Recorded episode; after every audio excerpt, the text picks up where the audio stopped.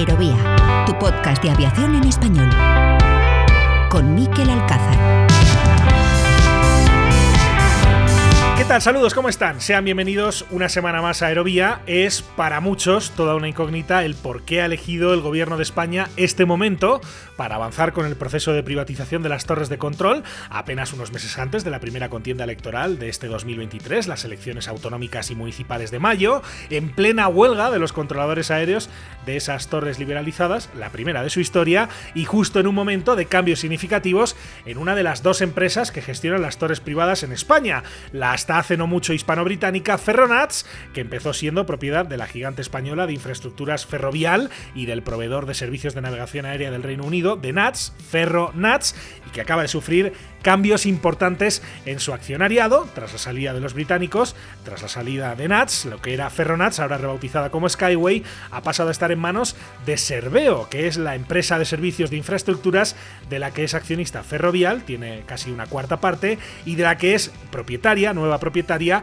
Portobelo. Y de todo este lío societario que les estoy contando, se pueden preguntar dónde está lo importante. Bueno, pues la clave es que Portobelo, este nuevo actor que acaba de entrar en el sector de las torres de control privatizadas a través de esta rebautizada Skyway, Portobelo decía, es el mayor fondo de capital riesgo de España, una entidad presidida por Íñigo Sánchez Asiain, quien, según han dado cuenta numerosos medios de comunicación en los últimos meses, parece que es una persona que tiene una relación muy estrecha con el actual gobierno, y esto, según diferentes informaciones periodísticas, es lo que pudo explicar, por ejemplo, que el gobierno, a través de la SEPI, la Sociedad Estatal de Participaciones Industriales, rescatara, inyectando grandes sumas de dinero el año pasado, a tres empresas que forman parte del portafolio de este capital de riesgo llamado Portobelo.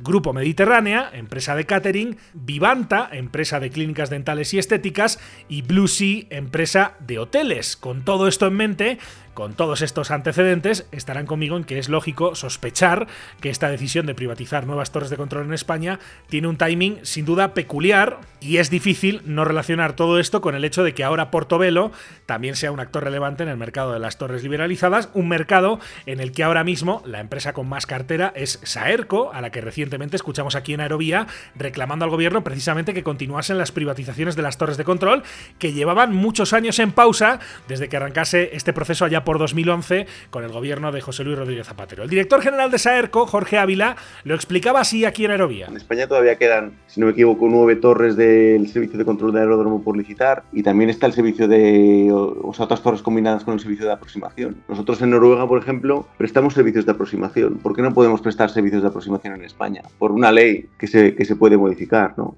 ¿Por qué no salen las torres de control eh, si es un mercado liberalizado, ¿por qué no salen otras torres de control y nos permiten realmente poder ofrecer más? Porque estamos eh, estrangulados, ¿no? Pues bien, desde que en 2011 el gobierno, entonces el de Zapatero, pusiera en marcha la liberalización de las torres con los primeros tres lotes de un total de 13 aeropuertos, lo cierto es que no había habido grandes novedades en este sector, no había habido grandes novedades hasta esta huelga de controladores aéreos de la que les hemos venido hablando en el último mes, al fracturarse la negociación del cuarto convenio colectivo de estos profesionales, y no había habido grandes novedades en este tema hasta la salida de NATS y la irrupción de Portobelo en esa conversión de Ferronats en Skyway.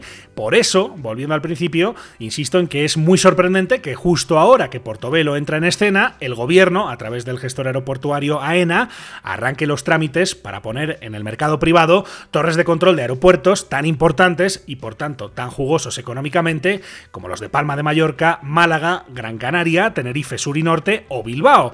Parece lógico pensar entonces que al gobierno le importa poco o no le importa nada que se pueda plantear esta sospecha y que no es casual que la entrada de Portobelo en este sector es lo que ha provocado que se desbloquee a favor del sector privado un proceso que llevaba más de una década prácticamente congelado. Por esta razón y porque, como les decía, tenemos elecciones en cuestión de unos pocos meses, el asunto ha generado ruido político, por ejemplo en Canarias, pero también en Madrid, incluso en el seno del propio gobierno. Ya saben, España tiene un gobierno central de coalición en el que las posturas de los dos partidos que lo conforman, del PSOE y de Podemos, no siempre coinciden. De hecho, a menudo hay discrepancias, a veces en asuntos fundamentales para un gobierno, asuntos que afortunadamente no son objeto de tratamiento en este podcast, pero en el caso de las torres de control, Podemos ya ha dicho que no está de acuerdo con la medida. Rafa Mayoral es diputado de la formación morada. Hemos tenido conocimiento, además, para agravar esta situación, de la voluntad que existe por parte del Ministerio de privatizar torres de control de diferentes aeropuertos. Creemos que ese no es el camino, justamente el camino es el contrario.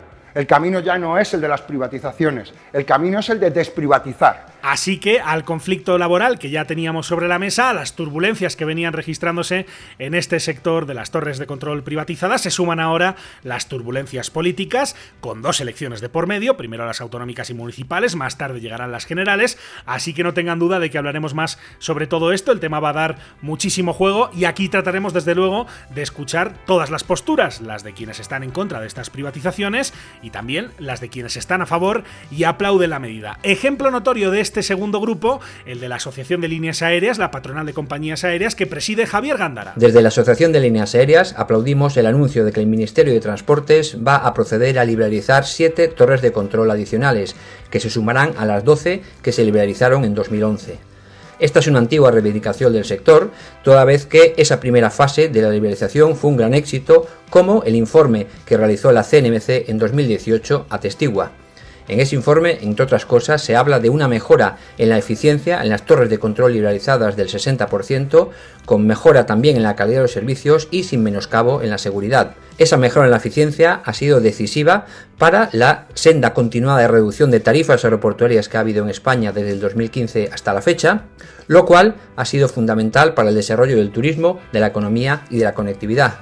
Finalmente, todo esto lo que va a seguir contribuyendo es que volar siga siendo algo al alcance de la mayoría de los bolsillos, que es lo que todos queremos hoy en Aerovía toca hacer balance del asunto que esta semana va a volver a estar presente en todos los medios de comunicación, porque este viernes se cumple un año de la guerra total en Ucrania, un año desde que el ejército ruso lanzase su invasión a gran escala a las puertas de la Unión Europea y a las puertas del territorio de la OTAN. Es el primer aniversario de un acontecimiento que indudablemente ha tenido un impacto muy notable en el sector, como vamos a recordar enseguida. Va a ser el asunto principal en esta ocasión, pero antes de hablar de eso, permítanme que ponga aquí de manifiesto una vez más nuestro agradecimiento, un agradecimiento mayúsculo por los muchos mensajes que nos han enviado estos días tras la publicación el pasado lunes de nuestro capítulo número 100. Un subidón de ilusión, un chute de ánimo difícil de describir que por supuesto compartimos todo el equipo que hace posible este podcast. Así que gracias una vez más por darnos su aliento por darnos su impulso para seguir adelante en este camino, un camino que hoy continuamos con este capítulo que es el número 101 de Aerovía. Con la colaboración de hispaviación.es aviación, drones y espacio por y para profesionales.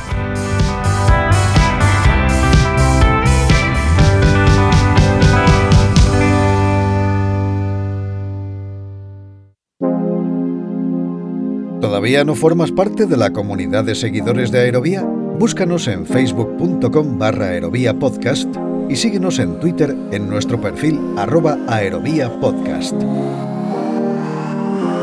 Escuchas Aerovía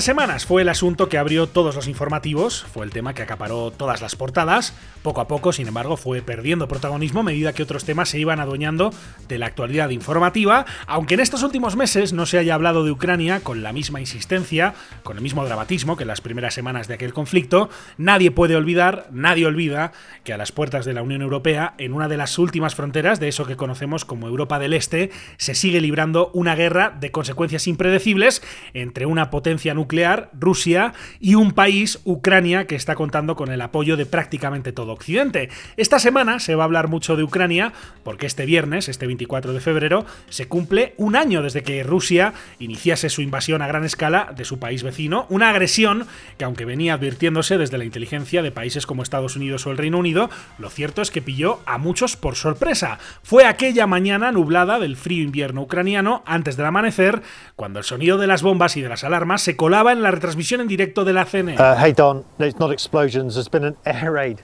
siren. Just suddenly. Oh, here it is.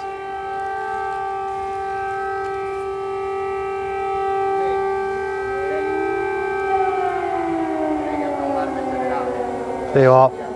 Uh, Esa misma mañana, ese mismo día fatídico, las primeras tropas rusas hacían su entrada en Ucrania, desde el Donbass al este, desde Crimea al sur, también desde Bielorrusia al norte. En unas horas, en unas pocas horas, la llegada de tropas aerotransportadas provocaba los primeros combates cuerpo a cuerpo entre rusos y ucranianos en lugares como Stomel, el aeropuerto apenas unos kilómetros a las afueras de la capital, al noroeste de Kiev.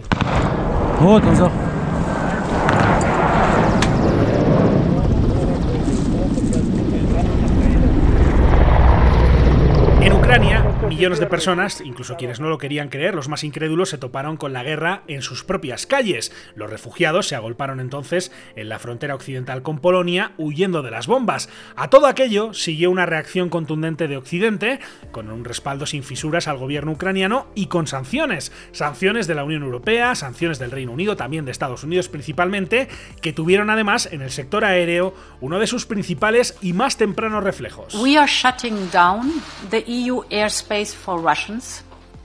We're proposing a prohibition on all Russian owned, Russian registered, and Russian controlled aircraft. These aircraft will no more be able to Between land our actions and those of our allies and partners, we estimate that we'll cut off more than half of Russia's high tech imports. And will strike a blow to their ability to continue to modernize their military. We will bring forward new legislation to ban the export of all dual use items to Russia, including a range of high end and critical technological equipment and components in sectors including electronics, telecommunications, and aerospace. Por momentos parecía que Ucrania caería en cuestión de horas, sobre todo a medida que se conocía el avance de las tropas rusas hacia Kiev desde el norte, pero el gobierno, las tropas ucranianas, resistieron el primer golpe y se hicieron fuertes en la defensa del territorio. El avance ruso se detuvo, los problemas logísticos, el desabastecimiento del ejército invasor llenaron de incredulidad a muchos analistas y no mucho después a Rusia no le quedó otro remedio que dar marcha atrás y devolver a manos ucranianas las escasas conquistas de territorio que se habían conseguido después de semanas de conflicto y sobre todo después de miles de bajas entre ambas fuerzas armadas y sobre todo después de dejar miles de víctimas civiles. А папу оставили в Киеве. Папа будет продавать что-то, будет помогать на нашим героям, нашим войскам, нашим войскам.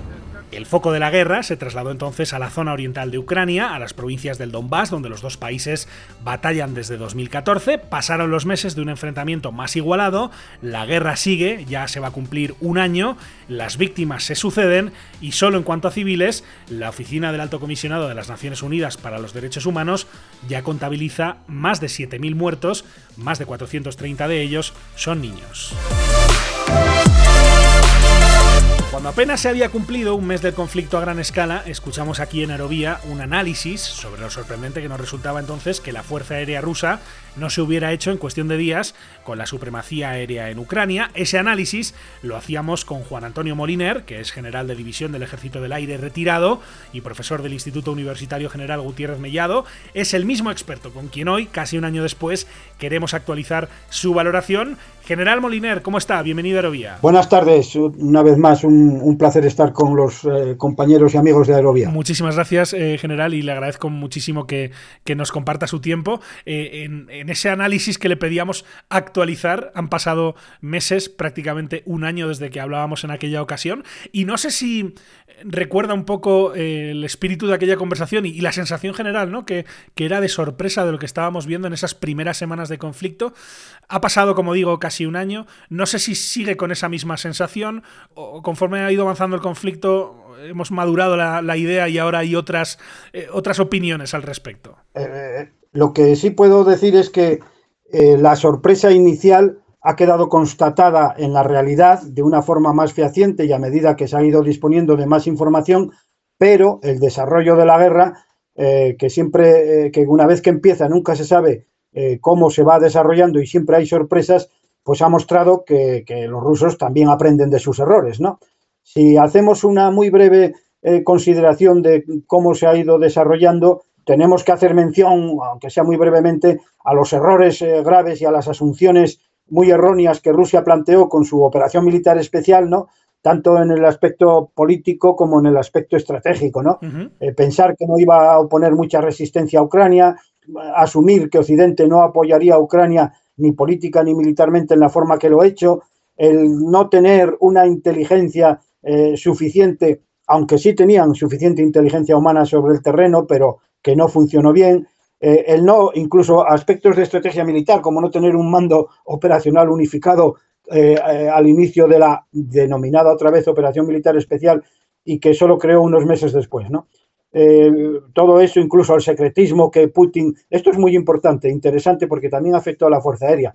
El secretismo que envolvía a Putin y a su toma de decisiones con un círculo muy cerrado, en donde incluso muchos altos andos militares y de la Fuerza Aérea se vieron sorprendidos de repente cuando el 24 de febrero tuvieron que entrar en Ucrania, ¿no? incluso a su propia industria de defensa. También había, eh, no, no, estaban preparados para la operación que se venía enfrente, posiblemente porque pensaban que no iba a ser tan, tan seria. ¿no? Eh, otros aspectos, pues el no trasladar sus fuerzas aéreas, y ya me meto con asuntos aéreos, desde el este de Rusia y de Siberia para reforzar las operaciones en Ucrania. ¿no? Todo esto, lógicamente, llevó a que ese control del aire que ya apuntábamos en aquella ocasión, esa falta, para ser más preciso, de control del aire eh, después de lograr una superioridad aérea, se hiciera evidente, ¿no? Incluso aquí se apuntan fallos porque los rusos tenían una gran experiencia aérea obtenida en la guerra de Siria, pero claro, en Siria era sobre desiertos y en Ucrania es sobre bosques, en donde en enormes bosques, donde el enemigo pues había eh, escondido o, ocultado muchas capacidades antiaéreas, ¿no? ¿Por qué fracasó esa superioridad aérea? Ahora lo podemos ver. Pues carencia en las capacidades de supresión de defensas antiaéreas, carencia en la integración de sistemas de coordinación terrestres y aéreos, entre otras cosas, por falta de equipos TACP, esos eh, equipos de control aéreo táctico, ¿no? Eh, falta de adiestramiento, limitaciones eh, en la disponibilidad de armamento de todo tipo, incluyendo el de precisión. ¿no? Entonces, ¿qué ocurrió? Que ante esta sorpresa inicial de la capacidad antiaérea ucraniana, y ante las enormes bajas que estaban sufriendo por esta falta de planeamiento estratégico las fuerzas terrestres, la Fuerza Aérea Rusa pues tuvo que apoyar en misiones CAS, ¿no? Esas de apoyo aéreo cercano en donde se tiene que volar mucho más bajo, con lo cual fueron blanco de los misiles antiaéreos, particularmente los Stinger, que disponían los ucranianos, ¿no? Eh, y, por eso tuvieron tantas bajas en aviones de combate y en helicópteros de ataque, ¿no? También podemos mencionar falta de preparación de las unidades de guerra electrónica, falta de coordinación entre los sistemas de mando y control terrestres y aéreos, ¿no? o incluso falta de entrenamiento insuficiente del personal, no solo de pilotos, ¿eh? sino que es muy importante en el campo del mantenimiento ¿no? y, de los sistemas que apoyan al combate. Pero, ¿qué ha ocurrido? Pues que Rusia ha aprendido. Rusia, eh, hay que reconocer que son unas fuerzas armadas muy potentes. Creíamos que era la segunda o la tercera fuerza armada más potente del mundo, lo que algunos hoy en día cuestionan, pero en cualquier caso son unas fuerzas armadas potentes en donde también tiene profesionales capacitados, ha ido mejorando los sistemas de guerra electrónica, se han dado cuenta de que había que subir a la aviación para utilizarla a alta, coca, a alta cota, ya con bombas inteligentes y, no inteligentes, ¿no? Pero eh, y con misiles de, una forma mucho más segura, el empleo de los drones, que posiblemente merezca un, apartado específico, incluso la puesta en marcha de su industria de defensa y aeronáutica 24 horas al día, 7 días a la semana, ¿no?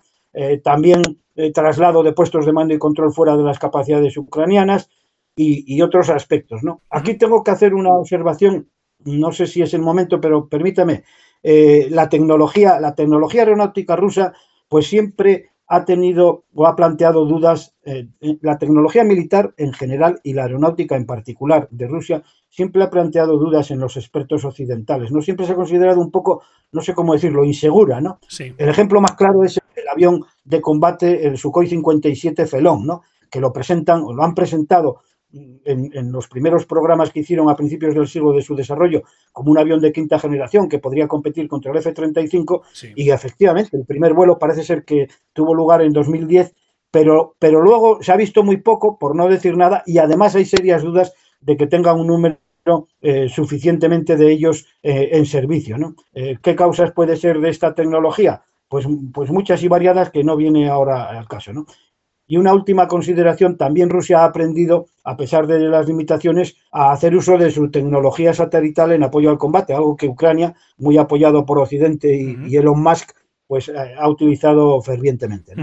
Ha hecho un repaso muy general de, puntos, general y específico, ¿no? De puntos de los que eh, le quiero preguntar algunos detalles más. Eh, claro, cuando hablábamos en aquella ocasión, en, marzo, todavía era cuando las fuerzas rusas actuaban con presencia terrestre en varias partes del país, antes de que hubiera ese repliegue hacia la zona del Donbass en aquel momento, mm, pues parecía que el foco se iba a poner, el foco de fuerza, en el este de, Ucrania. Eh, hemos seguido viendo ataques con misiles balísticos a otras partes del país, pero digamos, antes de que se, eh, em, se enfocase toda la fuerza rusa en el este de, Ucrania, eh, vimos esas semanas en las que uno de, los, uno de los titulares era el enorme número, y lo ha mencionado en ese repaso inicial General Moliner, el enorme número de bajas, por supuesto, bajas en, personales también, materiales, ¿no? De eh, aeronaves, helicópteros que se perdieron en combate. Eh, no sé si un año después prácticamente de aquella conversación, eh, ver un poco la tónica de lo que ha sido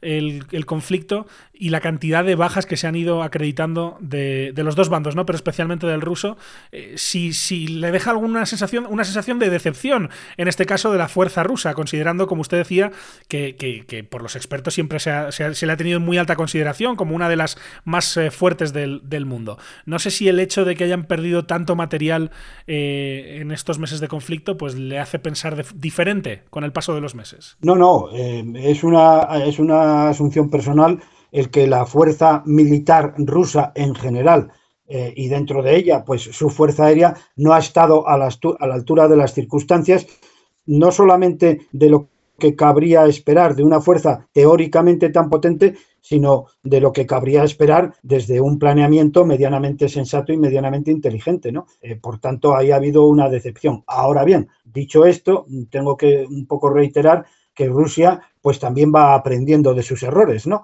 Y va aprendiendo y va adoptando tácticas, técnicas, procedimientos, eh, tecnologías para incorporarlos eh, al campo de batalla con, y, esto lo ha ido logrando con mayor certeza. No es aeronáutico, pero la retirada que tuvieron que hacer al final de la primavera, eh, después del, avance de las cinco ejes de ataque de tropas de infantería desde el norte hasta el sur, pasando por el que pretendía tomar Kiev como objetivo fundamental, que iba a suponer una guerra muy corta, repito, esa retirada se llevó a cabo con mucha mayor eficacia. O sea que, que Rusia eh, es un combatiente que independientemente de la legitimidad de su causa, que es otro asunto, una vez metido en combate, pues también va modificando eh, sus planteamientos. ¿no? Eh, de esa superioridad que se le presuponía a la Fuerza Aérea Rusa, hablamos nuevamente de la batalla aérea ¿no? en, ese conflicto. Eh, una, una, parte importante de la explicación era que contaban con no solo con más experiencia y con un número mayor de combatientes, sino también con mejor equipamiento, en teoría. ¿no? Y, el ejemplo lo daba usted con ese Sukhoi Su-57 que apenas se ha visto en conflicto. decía la inteligencia británica, como siempre, pues obviamente la información de los dos bandos pues viene sesgada, ¿no? pero la inteligencia inteligencia británica decía esto es un problema, es por un puede ser para evitar un problema reputacional, en este caso este programa de este, eh, de este jet de quinta generación, eh, que si sufre bajas en combate, pues puede comprometer no solamente tecnología sensible, sino también eh, pues que otros países que están interesados en comprarlo digan, pues casi que me lo pienso dos veces viendo lo, mal que está funcionando. no sé si eso le, da crédito a esa, a esa afirmación, a esa valoración desde la inteligencia británica. ¿Cree que efectivamente el, el salvaguardar un poco la reputación reputación de ese avión que apenas hemos visto en combate eh, puede estar detrás de las causas del por qué no lo hemos visto prácticamente actuar en Ucrania? Creo, que comparto, la, comparto la idea, pero la voy a matizar un poco, si me permite. Sí. Efectivamente, creo que esa, eh, ese temor a la pérdida reputacional, que también influye en la moral y en la voluntad de vencer, que es muy importante, eh, respecto al uso del avión que usted dice, del avión de combate de quinta generación o supuestamente de quinta generación, como de, como de otros que también habían mejorado. Recordemos que habían eh, desde el 2009 Rusia se involucró en un programa de modernización de armamentos en general, ¿no? Eh, enorme. Voy a entrar solamente en, el aéreo, ¿no? Mejora de, los Sukhoi, de los Sukhoi 30, Sukhoi 35 bombarderos o mejora de los Tupolev 95 y 160 de transporte pero esa pérdida no era tanto o no era solo por temor a que al ver sus bajas eh, prestaciones eh, no tuviera luego la salida que esperaba tener. y por tanto los beneficios económicos que le podía proporcionar y también de tipo político, sino también por limitaciones de la propia calidad, y antes apuntaba algo de la tecnología, tecnología ¿no? que siempre ha, ha, tenido algunas deficiencias, por mencionar algunas, ¿no? Pues, por ejemplo, el hardware, el hardware, pues bueno, es más o menos sólido, bueno, pero sin embargo el software siempre ha sido más, más deficiente, ¿no? Siempre han tenido problemas de mantenimiento y también de entrenamiento. Cuando digo esto, digo en general, uh -huh. que han ido mejorando, pues, tanto por el empleo en Siria como en el empleo en, anteriormente en el 2008 en Georgia, ¿no? Eh, o, o también que también se ha puesto de manifiesto esa deficiente tecnología en los sistemas de mando y control y sobre todo, y esto es muy importante, en la coordinación aéreo-terrestre de, los, de esos sistemas, ¿no?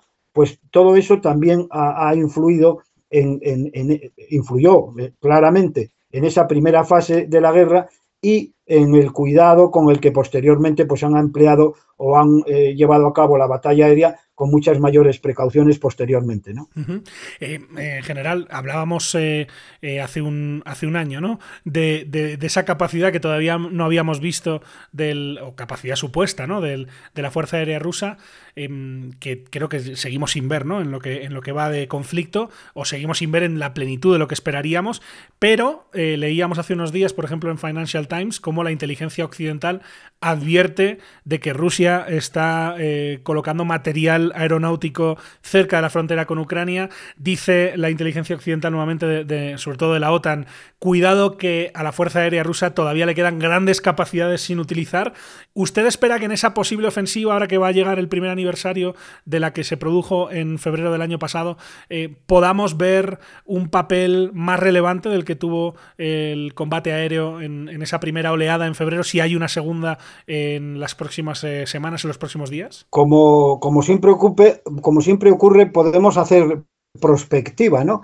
Eh, usted mismo lo mencionaba antes, la bola de cristal, ¿no? Sí. Si tenemos en cuenta que al comienzo de la guerra todas las fuentes fiables estimaban una, por, por, por citar una, una, muestra de esa capacidad aérea rusa, entre 400 y 500 aviones de combate, ¿no? De ala fija, ¿eh? de ala fija. Aparte de miles de drones, luego hablemos de los drones. Sí. Eh, y evidentemente esa capacidad no se ha puesto en uso, puesto que cuando han empezado se han dado cuenta de las deficiencias y de las limitaciones que han encontrado con muchas bajas sobre el terreno, cabe pensar, y también lo he mencionado, incluso muchos de los aviones y mucha de la reserva estratégica aérea que tenían los rusos en otras zonas de su enorme, el más grande del mundo, de su enorme país, no la aproximaron al frente. El hecho de que ahora lo hayan aproximado, lógicamente, pues implica que su intención, en función de cómo se desarrollan las circunstancias, debería ser el utilizarla con toda la potencia que tienen, ¿no? Potencia que todo también tiene que ir unida a otros componentes. No solamente se necesitan eh, los aviones, la aeronave, sino que se necesita la capacitación del personal y se necesita el armamento. Y ahí volvemos a entrar en otro, en otro problema o en otra duda que a veces nos plantea Rusia, ¿no? que ha desarrollado eh, sistemas de armas de elevada tecnología, el misil hipersónico, misiles eh, de gran alcance y de gran velocidad, etcétera, etcétera. ¿no? Pero ¿cuántos? ¿Está realmente Rusia preparada en un número suficiente para sostener o para mantener un esfuerzo sostenido? Hombre, esa es una duda eh, razonable el tenerla, pero en cualquier caso el rival tendrá que estar preparado para tenerlo en cuenta, claro. Hemos uh, puesto en esta conversación el foco mucho en Rusia. Me gustaría también preguntarle, en general, por, por Ucrania, ¿no? Al principio, con esas acciones heroicas que dieron incluso para pues algún mito, ¿no? Alguna leyenda, recordarán nuestros oyentes aquello del fantasma de Kiev, ¿no? Pero sí es cierto que se vio combate aéreo, combate aire-aire entre pilotos ucranianos y rusos. Eh, lleva Zelensky, el presidente de Ucrania, lleva tiempo ya pidiendo eh, refuerzos ¿no? para su fuerza aérea, que obviamente está diezmada después de eh, prácticamente un año de conflicto, y, se ha enfocado últimamente en pedir el F-16. ¿no? Vemos que hay países como por ejemplo Polonia que hablan de darles MiG-29 ¿no? a los ucranianos, eh, pero se está hablando del F-16 que claro, esto sería un, entiendo en general, un salto de calidad para Ucrania, contar con tecnología como la, que, propondría el F-16, que, que, si no estoy además equivocado, nunca se ha enfrentado en combate a Rusia, ¿no? con lo cual estaríamos en un escenario completamente nuevo, pero que no parece tampoco tan probable, ¿no? Porque los, eh, gobiernos occidentales no parecen tan dispuestos eh, a satisfacer ese deseo ¿no? del, presidente ucraniano. No parecen tan dispuestos, a diferencia, podemos comparar lo que ha ocurrido con los carros de combate, con los tanques Leopard, que parece ser que hay ya decisión, vamos, parece ser no, hay ya decisiones tomadas, se están haciendo efectivas con mayor o menor rapidez, pero se están haciendo efectivas tanto en la preparación por parte de muchos países de la OTAN de proporcionar sus, parte de sus Leo para las fuerzas ucranianas, como de entrenar y, preparar a sus miembros, ¿no? A, que, lo deben, que los deben utilizar. Con los, eh, con los F-16 como emblema de aviones de combate de los cuales no solamente está diezmada, sino que ha perdido eh, la mayor parte, más de la mitad, ¿no? De, los que de los Ucrania podía pensarse que tenía al principio operativos, operativos, pues hay una posición mucho más reticente, ¿no? Y son varias las razones que, van desde que desde las de puramente eh, de eficacia de, de, la utilización de estos sistemas que requiere un entrenamiento muy potente, ¿no? Sabemos que el Reino Unido ha, ha ofrecido entrenar a pilotos ucranianos que, para este avión en Occidente se tarda de meses a, veces a años, ¿no? Ha dicho que eso sí, que lo haría con un eh, procurando que fuera lo más reducido posible, pero por otro lado, el Reino Unido no tiene, no tiene F-16, entonces, eh, primer problema. Segundo problema, el avión no solamente hay que entregar la plataforma, sino que tiene que estar acompañada de toda una serie de sistemas de combate que también exigen un mantenimiento junto con la plataforma eh, tanto eh, del personal como también posibilidad de, repuestos, ¿no? O sea que es otro problema. Eh, luego, otra realidad, el deshacerse de tus propios sistemas aéreos que ejercen en tu país, y hablo de países de la OTAN, misiones defensivas para, para controlar tu espacio aéreo, pues también tiene dificultades porque no andan en general, no andamos, y meto a España aquí, no andamos muy sobrados. El propio Macron lo ha dicho, que no pondría en, momento, en ningún momento la defensa aérea, el control aéreo de Francia, ¿no? Y luego, lo más mm, político, eh, el, proporcionar esos aviones significa un riesgo en cuanto a la implicación Occidente y a la percepción rusa de la implicación de Occidente y de la OTAN, eh, puesto que esos aviones podrían ser empleados sobre territorio ruso hmm. y atacar a objetivos estratégicos eh, rusos, ¿no? Por tanto, algo que, por cierto, también Macron ha dicho que no lo consentiría, bueno, suponiendo que lo dé, ¿no? Hmm. Y en cuanto a los países, ¿cómo está la cosa? Bueno, mm, se ha pensado no solamente en el F-16, que ya Estados Unidos ha dicho que no, eh, se ha pensado también en el Gripen sueco, que también ha dicho que no, e incluso en el Tornado alemán, que también ha dicho que no, ¿no? Eh, lo cierto es que el otro que queda, pues es el Eurofighter Typhoon, ¿no? Pero muchos de estos aviones tienen problemas técnicos y operativos para ser utilizados en las bases aéreas ucranianas, desde la longitud de las pistas hasta la carencia de capacidades de mantenimiento, como decía antes, ¿no? También, no quiero olvidarlos, ha pensado en el Rafale eh, francés, ¿no? Y, solamente Polonia con el MiG-29 y, Holanda con, eso sí, con F-16, pues parecen ser los que han manifestado una postura más favorable, pero eso sí, sujeta a una posición unánime de toda la OTAN, la cual hasta ahora es obvio que no, que no se ha conseguido. ¿no? Eh, en todo caso, hablamos de eh, posibles envíos de material que, conllevarían tiempo de preparación. Leía el otro día, por ejemplo, al teniente general Gann, de, que, teniente general retirado del ejército de tierra, eh, que hablaba justamente precisamente de lo de los Leopard, ¿no? diciendo, bueno, es que no es enviar un carro de combate o en este caso un tanque y ya, sino que hay que preparar a los equipos que los van a operar, el mantenimiento, en fin, hay que adiestrar para poder tener una unidad que efectivamente pueda combatir, ¿no? Eh, me imagino que con los aviones pasa lo mismo y si acaso elevado al cubo, ¿no? Porque me imagino que todavía es más difícil, no solamente entrenar al piloto que lo vaya a operar, sino además todo lo que efectivamente, como usted mencionaba, general, eh, va por detrás, ¿no? Eh, a nivel de mantenimiento, a nivel de mantener esos sistemas que luego lleva la aeronave. Es decir, que no es tan fácil, no es aquello de simplemente envío mis aviones y ya está, evidentemente, ¿no? Con lo cual, si eso ocurre, igualmente su impacto en el conflicto, su impacto potencial lo veríamos dentro de bastante tiempo, no a corto plazo, luego. Desde luego. Mm, lo que sí es cierto es la urgencia que tiene Ucrania de intentar eh, poseer eh, sistemas que contrarresten la hipotética superioridad aérea que Rusia podría conseguir si utilizara una aviación que también hipotéticamente tiene eh, todavía grandes capacidades. Pero al igual que ocurre con los tanques, y lo he mencionado, la necesidad de preparación y la capacidad necesaria de mantenimiento de los sistemas aéreos, pues todavía es mucho mayor que la de los sistemas terrestres. Eh, voy terminando, eh, General Moliner, preguntándole eh, por un tema que lo estaba mencionando, ha salido varias veces en este análisis, que es de creciente importancia y donde también se está viendo un poco la, importancia de que, de que, los dos ejércitos, digamos, cuenten con material renovado y con material también importante en cuanto a la cantidad, cantidad y calidad, como son los drones, ¿no?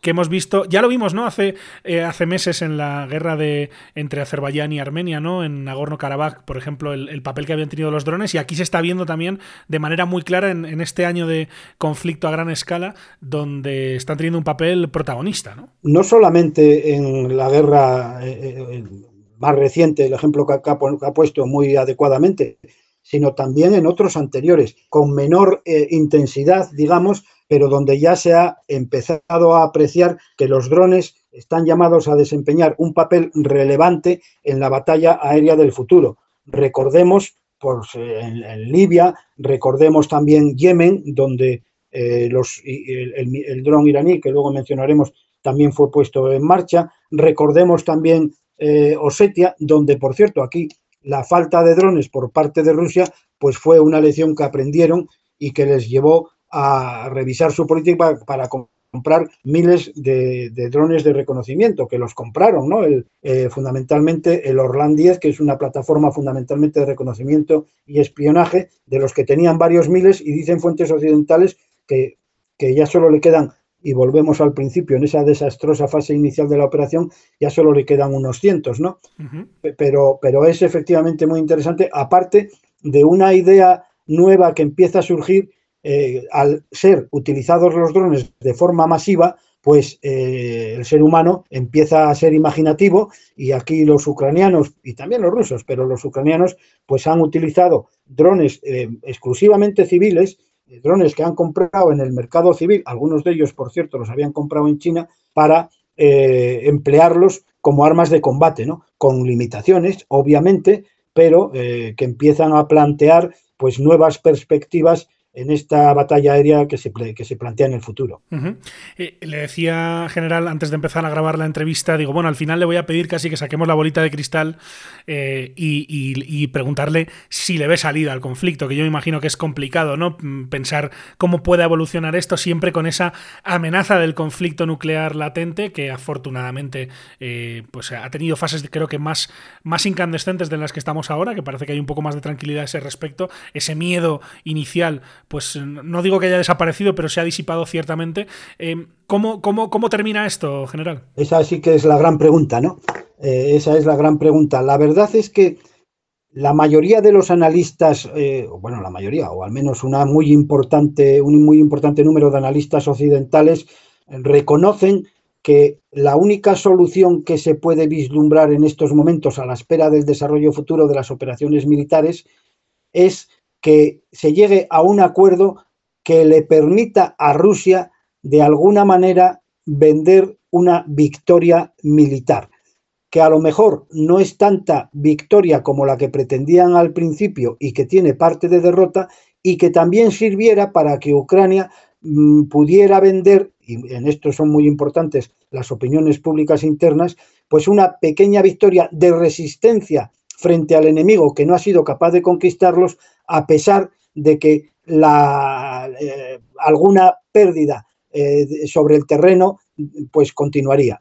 Una, hay hipótesis muy sugerentes, pero en cualquier caso, eh, Rusia, por supuesto, Crimea no creo que tenga ninguna intención de cederlo, ni, así, ni tampoco las provincias que ha conquistado, y, al menos las del Donbass, y que ha incorporado en una absolutamente ilegal, eh, ilegal aplicación del derecho internacional a su propio territorio, ¿no?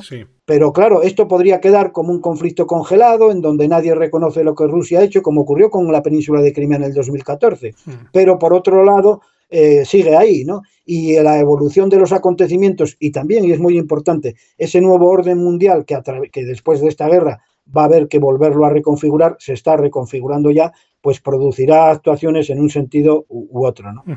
Eh, parece una ecuación, desde luego, irresoluble, ¿no? Que vaya a haber eh, uno de los dos bandos que, que renuncien a algo que parece importante, ¿no? En el caso de Ucrania, pues su integridad territorial, en el caso de Rusia, eh, pues por ejemplo también el tema de la adhesión a la OTAN, ¿no? ante una OTAN, por cierto, reforzada, en la que, que va a tener nuevos miembros a partir de este conflicto y, y desde luego un conflicto que vamos a ver cómo termina, ojalá pronto, porque aquí hablamos de aviones, hablamos de drones, pero sobre todo eh, lo que hay de fondo general, eh, y usted lo sabe muy bien, son vidas, son personas, eh, son civiles también que se la están se la están jugando y en algunos casos pues están perdiendo evidentemente la vida y eso al final es lo más lo más importante de todo esto. es el análisis súper interesante que queríamos actualizar, como ya hicimos en, en, su momento, en marzo del año pasado, con el general de división del Ejército del Aire y del Espacio, retirado, profesor del Instituto Universitario General Gutiérrez Mellado, es Juan Antonio Moliner. General Moliner, ha sido un placer como siempre charlar con usted. Muchísimas gracias y ojalá eh, volvamos a hablar pronto de que se ha terminado esta pesadilla y le llamemos para hacer balance. Eh, ojalá sea pronto. Insisto, que los deseos eh, siempre, siempre hay que tenerlos. Ojalá que se cumplan esos deseos y aunque sea un resultado que nos pueda sorprender, pero que se mueva en los entornos de la paz. Ojalá. Gracias, General Moliner. Cuídese. Un saludo. Muchas gracias. Un saludo.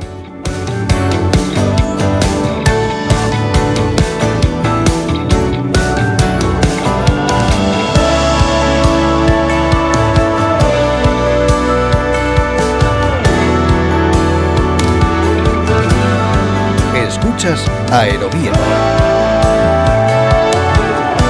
es sin duda uno de los aspectos fundamentales que merecen un análisis detallado en estos meses de conflicto. Lo comentábamos con el general Moliner, lo ampliamos a continuación porque efectivamente los drones están teniendo un papel protagonista en este conflicto y este es un asunto que puede ser crucial en las políticas de defensa de los próximos años, quizá de las próximas décadas. Queríamos analizar todo esto con más detalle y por eso charlamos con Eduardo Alonso Faces, que es piloto de drones, trabaja como responsable de operaciones de vuelo en Wake Engineering, una empresa del sector de drones con experiencia en temas de defensa, Eduardo Alonso nos hablaba en primer lugar del uso de los drones por parte del ejército ucraniano. En el inicio de la guerra se utilizaron bastante los, los TB2 por parte de Ucrania, la verdad que tuvo bastantes buenos resultados, hicieron ataques tanto a ataques a la fuerza como a, al apoyo a la fuerza, como, como puede ser un ataque a un, convoy de, de avituallamiento, incluso también a algún tren que transportaba combustible.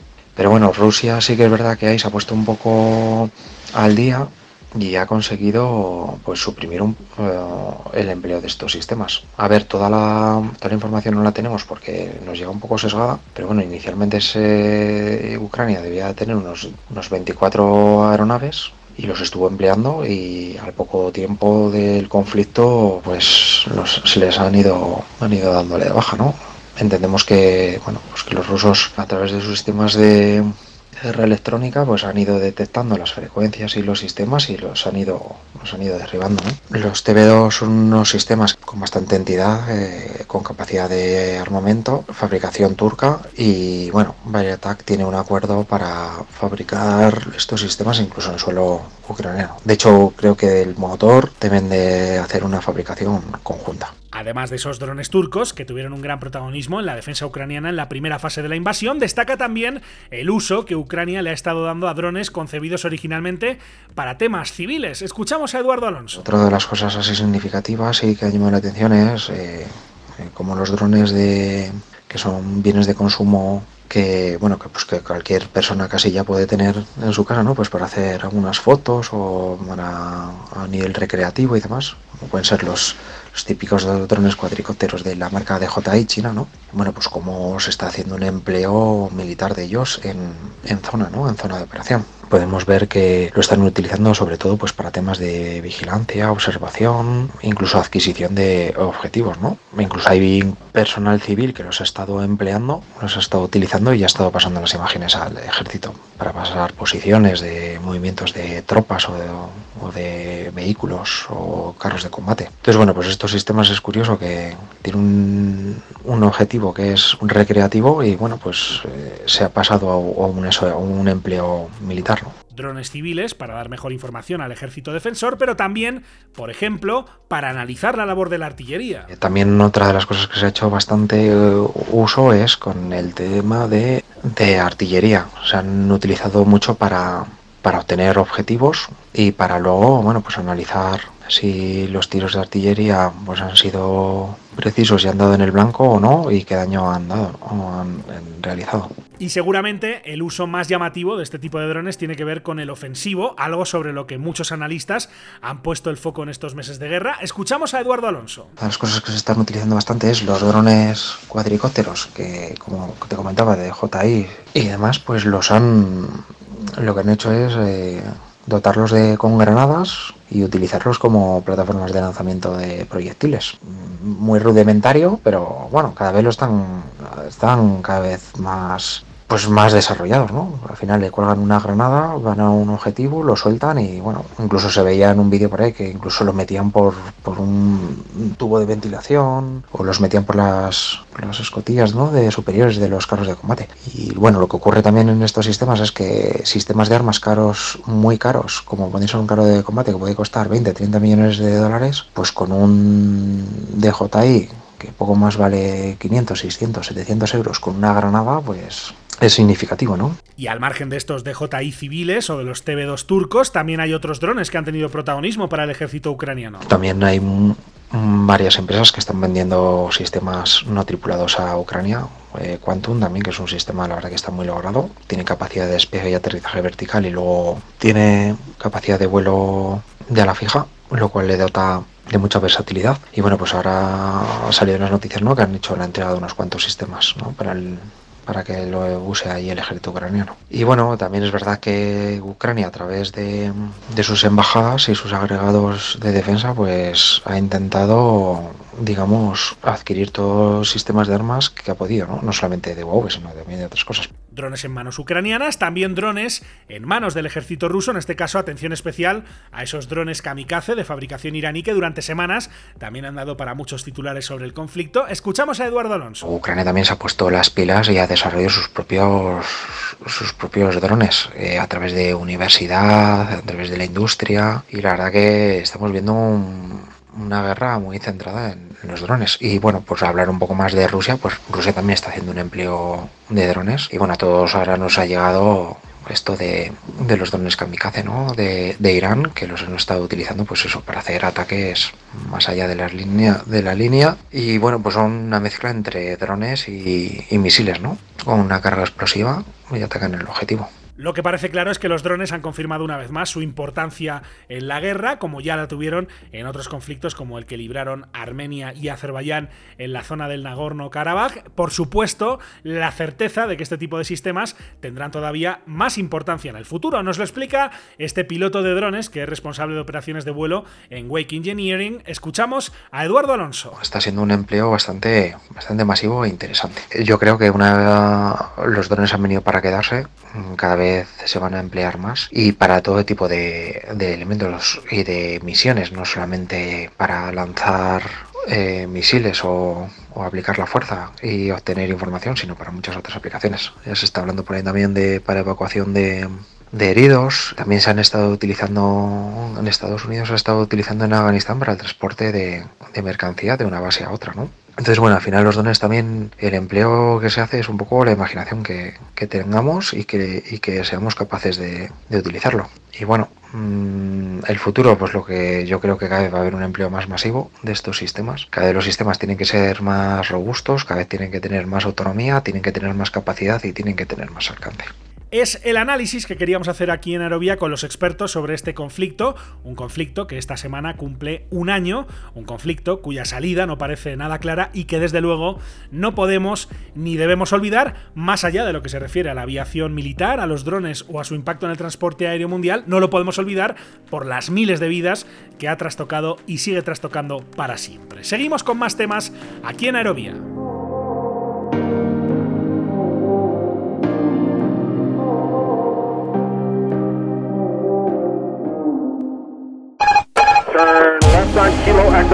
Cada lunes, un nuevo capítulo de Aerovía llega a tu plataforma favorita. Cada semana el mejor espacio de análisis e información sobre el sector del transporte aéreo llega a tus oídos. Lo más destacado de la actualidad aeronáutica, reportajes, entrevistas, las secciones especializadas. Escucha todo esto y más en Aerovía.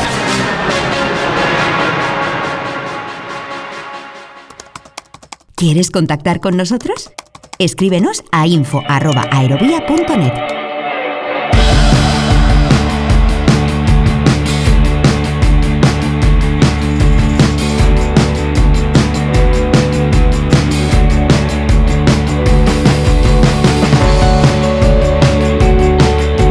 semana más repasamos las noticias más relevantes del sector a nivel global, poniendo en marcha el radar de aviación line, como siempre, de la mano del director editorial de aviación line, de Pablo Díaz. Hola Pablo, ¿cómo estás? Bienvenido a Aerovía. Miquel, ¿cómo estás? ¿Todo bien? ¿Qué tal? Encantado de saludarte, Pablo. Eh, no hicimos el radar de aviación line la semana pasada, aunque sí hicimos una conversación con motivo de ese capítulo 100 eh, del que decía yo al inicio que, bueno, en fin, nos ha hecho mucha ilusión porque nos han escrito muchas personas para eh, agradecernos lo que hacemos cada semana, lo cual pues nos da mucho impulso para seguir. No hemos sacado las noticias de las dos semanas, que sería lo suyo, porque habría demasiado, creo, que han sido dos semanas muy intensas. Nos vamos a quedar con lo de estos últimos días, si te parece, Pablo con cinco asuntos seleccionados de la actualidad del sector eh, a nivel global y, empieza por un país eh, que no, no, ha salido hasta ahora en el radar de aviación online, pero un país que ha demostrado una vez más porque es un país muy a tener en cuenta en esto del sector aéreo, como es India, con ese pedido de su aerolínea más importante, de Air India, un pedido histórico a los dos grandes fabricantes de aviones del mundo. Sí, totalmente. Y bueno, evidentemente, eh, si hay algo que sobra en India es gente y y la expectativa de que una industria crezca como, como está pensando Air India y sobre todo Tata, Sons, ¿no? Su, su holding controlante. Mm. Digamos, una inversión de este nivel, eh, estamos hablando de por lo menos eh, formar la industria india de los próximos 12 o 15 Hay que recordar que hace poquito, Pablo, eh, se informaba de, que, India va a superar eh, muy pronto a China. Si no lo ha superado ya, aunque ahí hay cifras que tomar, hay que tomarlas con pinza, ¿no? Pero como país más poblado del mundo, China por primera vez en, décadas ha sufrido un decrecimiento de su población. India, aunque está frenando el rango de crecimiento, sigue creciendo, lo va a seguir haciendo en las próximas décadas. Por tanto, eh, tiene sentido, ¿no? Que una aerolínea como, como Air India, tan importante en ese país, pues haga el que es, si no me equivoco, el pedido más importante en la historia del transporte aéreo, ¿no? Sí, eh, como por decir, una, refregada a Occidente por la cara, pero son 10 aviones más que el pedido más grande, que eran 460, estos son 470 aviones. Y, sí, eh, India tiene un mercado potencial que es, inmenso.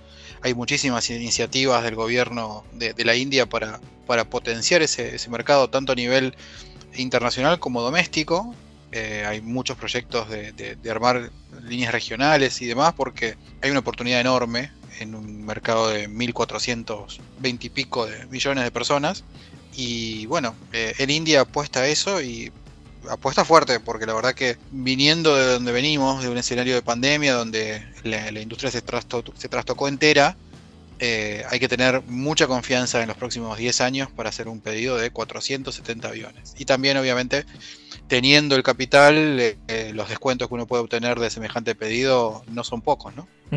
Eh, lo decía Antonio Gómez Guillamón, el, consejero delegado de Tech Solutions, la, semana pasada cuando hablábamos con él, que algo que nos mostró la pandemia es que los fabricantes de aviones, pues básicamente producen aviones cuando cuando se vuela, ¿no? Cuando hay pasajeros. Y esto sin duda es un es una muy buena señal para los fabricantes en el sentido de que pues las perspectivas es que cada vez más personas se suban a los aviones, por lo tanto, eso indica que va a haber un crecimiento del sector, al menos pronosticado en las próximas décadas, en los próximos años. Y de hecho, eh, también de esta semana, y ahora yéndonos a, Europa, Pablo, buenas noticias, eh, no solo por ese pedido, sino también por los resultados publicados por el gran fabricante europeo como es Airbus. Claro, sí, la verdad que eh, Airbus este, tuvo por fin un, buen desempeño después de, la pandemia. Igual ahí es donde uno empieza a, ver ciertas este, tendencias, ¿no? Es decir, el, manejo, digamos, económico de Airbus, año más, año menos, millón más, millón menos, ha sido consistente. No, es, no pasó lo mismo con Boeing, pero bueno, eh, uno puede esperar cierta estabilidad en, la, en, los resultados de Airbus porque, bueno, los, planes de, flote de producción han sido más consistentes. De todos modos, y también tiene una relación con lo que hablábamos antes del pedido de Air India, hoy por hoy el problema de los fabricantes eh, es la capacidad de producción.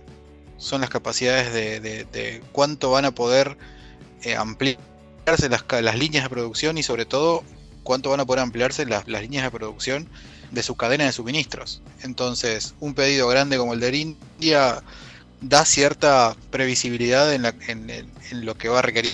Ahora, hay que llegar a producir todos los aviones que se están comprando para poder ser entregados en tiempo y forma eh, y no tener un backlog, no sé, a 8, 10 años. Hoy por hoy una aerolínea, las aerolíneas están peleando por los puestos de, en, la, en la cola de producción, los puestos existentes, porque ir a comprar un avión nuevo hoy por hoy es, es esperar 7, 8 años como mínimo. Entonces es, complejo.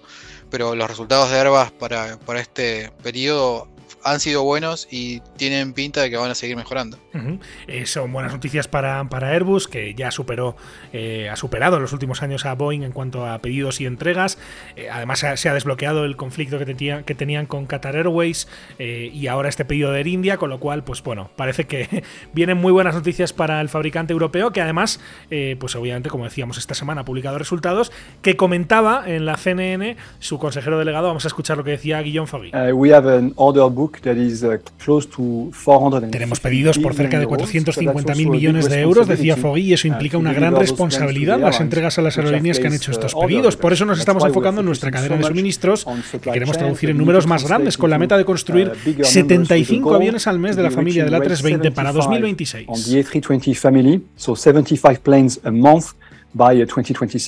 Semana dulce, sin duda, en Airbus y semana muy complicada, Pablo, siguiendo en Europa, en este caso para Lufthansa, ¿no? que ha tenido varios reveses, algunos importantes. Sí, la tormenta perfecta. O sea, eh, una huelga por un lado, un fallo técnico por otro y una problemas de, programación en una tercera instancia. Las huelgas es, es, un, es una cuestión ya, te diría, endémica, en el sentido de que, son, que es, esperable. Eh, los problemas de programación, obviamente, tienen relación, guardan relación con las interrupciones y las alteraciones a, ese, diseño de la operación. Y los fallos de IT o los fallos de, tecnología son un problema cada vez más recurrente. Tiene que ver, por un lado, con la, falta de inversión y por otro lado con algo que es, es complejo y acá es donde sale el, mi pasado nerd de sistemas, ¿no? O sea, de, trabajar en sistemas durante muchos años. Es muy difícil eh, implementar una, un upgrade o una mejora de, tecnología con una compañía que está funcionando y que no puede parar un fin de semana para instalar servidores. Es extremadamente complejo y ese tipo de cosas hacen que se tienda a demorar lo que tiene que ver con un programa de implementación de mejoras o de, actualización de sistemas. Es muy difícil, y lo he pasado desde el lado de adentro varias veces, y el tema es muchas veces las grandes compañías tienen sistemas que como venían funcionando, lo mejor es que sigan funcionando hasta el día que dejan de funcionar. Entonces ahí es donde todo el mundo se acuerda que aquello que propuso aquel ingeniero hace cinco años y que dijo que iba a ser un problema, no estaba errado y que tendríamos que haber invertido en ese momento. Pero bueno, eh, terminan pasando estas cosas. Le pasó a Lufthansa, le pasó a Southwest le pasó a British Airways, si mal no recuerdo, hace un par de años. Eh, y hay ejemplos para hacer dulce de leche. O sea, hay un montón de, cuestiones de la operatoria que no se ve, que son fundamentales y que de repente aparecen en la superficie cuando pasan estas cosas. Y hablando de fallos, Pablo, yendo ahora a Estados Unidos, eh, hemos tenido algo mm, francamente inusual, ¿no? Que es el cierre de una terminal durante varios días, en este caso en el aeropuerto del JFK en Nueva York, la T1, que ha impactado obviamente a, decenas, a, cientos de vuelos durante varios días. Problema resuelto, pero problema que ha dejado también ahí una cicatriz, ¿no? En las operaciones de algunas compañías especialmente afectadas. Y seguro, porque nuevamente, o sea, como decíamos recién, uno no, uno da por sentado ciertas cuestiones de operativas que surgen a la luz cuando cuando fallan, cuando faltan. Y de repente sí, o sea, algo tan básico y elemental como el suministro eléctrico dejó a la T1 sin funcionar y provocó un efecto dominó que termina afectando cientos de vuelos, miles de pasajeros y es, inevitable en un punto. en el volumen que opera eh, una, un aeropuerto como el JFK y la Terminal 1, que encima no es para nada chica, 15 minutos es una bola de nieve, dos días es una, es una catástrofe y todo el tiempo que pasó la T1 sin funcionar, obviamente que, que tiene un efecto eh, colateral que, que, va a llevar un tiempo solucionar y sobre todo eh, siempre lleva una, un gran esfuerzo poder volver al, al estado anterior, ¿no?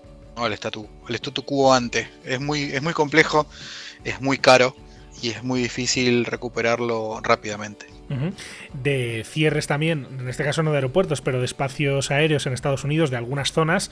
Eh, estuvimos hablando en las últimas semanas por aquello de los, de los globos, supuestos globos espías chinos, que eh, en este caso la Fuerza Aérea de Estados Unidos se había encargado de ir derribando. Hubo varios, ¿no? El primero, eh, que fue seguramente el más llamativo, ¿no? Que cruzó todo el Estados claro. Unidos continental hasta ser derribado en la costa este. Bueno, de, antes de irnos de Estados Unidos a, a, a seguir con la actualidad de, de otros países, déjame, Pablo, que pongamos este sonido del presidente de Estados Unidos, de Joe Biden, diciendo básicamente que, que, no están seguros de qué era lo que derribaron y que en todo caso, cuando vean algo que pueda amenazar la seguridad de los estadounidenses, pues la respuesta será la misma. Vamos a escuchar lo que decía el presidente. We don't yet know exactly what these three objects were, but nothing, nothing right now suggests they were related to China's spy balloon program or that they were surveillance vehicles from other any other country. Eso en Estados Unidos, también en Norteamérica, pero más al sur, en, México. Noticia también relevante, Pablo, esta última semana.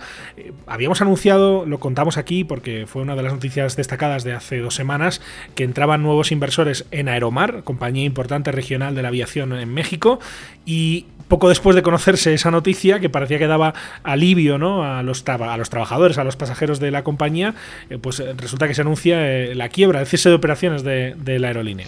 Sí, se anunció esta semana, eh, es, lamentable, pero bueno, Aeromar ya venía herida de muerte desde el punto de vista de la, de, su financiamiento y su capacidad de poder refinanciar las, las deudas que tenía.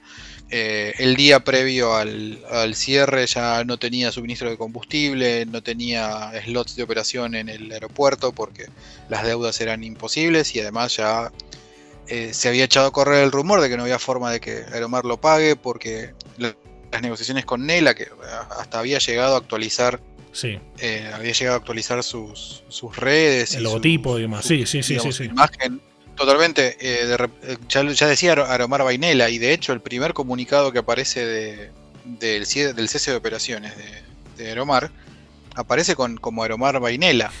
lo cual nos llevó a preguntarnos, pero, pero ¿cómo? Nela no, no estaba acá para justamente evitar eh, el, cese de, el cese de pagos y por ende el cese de operaciones. Bueno, un par de horas después eh, eh, salió el grupo Nela a decir que, que no habían cerrado a tiempo el, el, el, acuerdo por el financiamiento y que bueno, eh, el problema de Aeromar era cosa de Aeromar y no de Nela, eh, yeah. por lo cual los inversores cerraron la varija con los dólares y se fueron a ver qué pueden comprar en otro lado, pero hmm. Aeromar hoy por hoy no tiene, no tiene solución. Eh, veremos qué pasa. El gran problema son los casi 700 trabajadores que se quedan sin empleo. Ya hay algunas startups que están dándole condición de candidato preferente a esa gente para poder este, seguir trabajando en, en, la industria. Hay pasajeros afectados, obviamente, y demás, pero bueno, eh, como se dice naturalmente, otra que muerde el polvo. Sí. No es la primera aerolínea que, de la región que ha dejado de operar, no será la última. Y es, un, es una coyuntura bastante complicada para varios de estos operadores. Eh, la pandemia lo que ha hecho es exacerbar las cosas. Los operadores que tenían inconvenientes, la gran mayoría los, los enfrentó y no salió. Los que estaban un poco mejor lo pudieron hacer y salieron. Y las grandes compañías como la TAM, como Avianca, por ejemplo, que tenían la capacidad para presentarse a capítulo 11 y reform reformular sus deudas, lo hicieron y fueron exitosas. No es el caso de todas y mientras, ah, mientras más artesanal la compañía, más difícil le fue superar la tormenta de la pandemia y Aeromar no, escapó a esa lógica. Vamos a ver qué pasa, pues evidentemente con los trabajadores, con la flota de ATRs de, de, esta compañía de Aeromar que cubría rutas en el mercado aéreo mexicano, mercado regional muy importante, muy fuerte. Vamos a ver cómo reaccionan otras aerolíneas de ese país, ¿no? Aeroméxico, evidentemente, Aeroméxico Connect con la filial regional, pero también Viva Aerobús, por ejemplo, eh, o Volaris. Eh, como digo, es un movimiento que en, en un país como México, en el que el transporte aéreo es tan importante, pues va a ser interesante interesante eh, seguirlo. Lamentablemente es otra aerolínea que se nos cae en este periodo que va desde la pandemia hasta el día de hoy. eh, y como dice Pablo, pues eh, ojalá sí, ¿no? Pero, o sea, ojalá no fuera así, pero lo más probable es que no sea, no sea la última. No. Son los asuntos que hemos repasado en esta nueva edición del Radar de Aviación Line aquí en Aerovía. Una vez más, como siempre, con el director editorial de Aviación Line, con Pablo Díaz. Pablo, muchísimas gracias. La semana que viene, más. Un abrazo. Gracias, buena semana.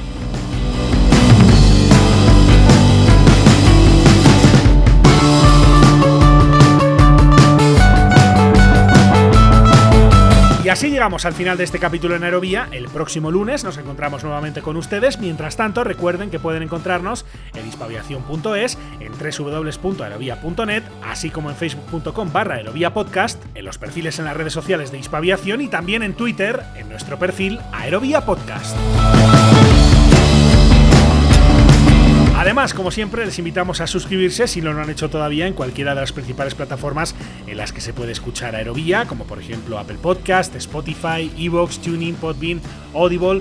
Ya saben que donde quiera que nos escuchen, donde quiera que estén suscritos, valoramos mucho cualquier comentario, sugerencia o crítica que nos hagan llegar por cualquiera de las vías de contacto que tienen a su disposición. Muchísimas gracias por estar ahí y hasta la próxima.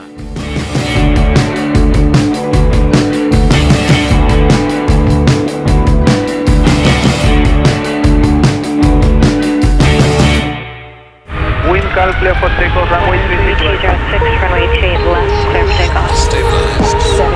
Aviación civil, aviación militar, aviación general y deportiva, drones, espacio. ¿Quieres estar al tanto de lo que ocurre en el sector? No olvides seguirnos en tu plataforma favorita. En Apple Podcast, Spotify, Evox, Podbean, Tuning y más. Busca Aerovía, tu podcast de aviación en español y suscríbete. Suscríbete.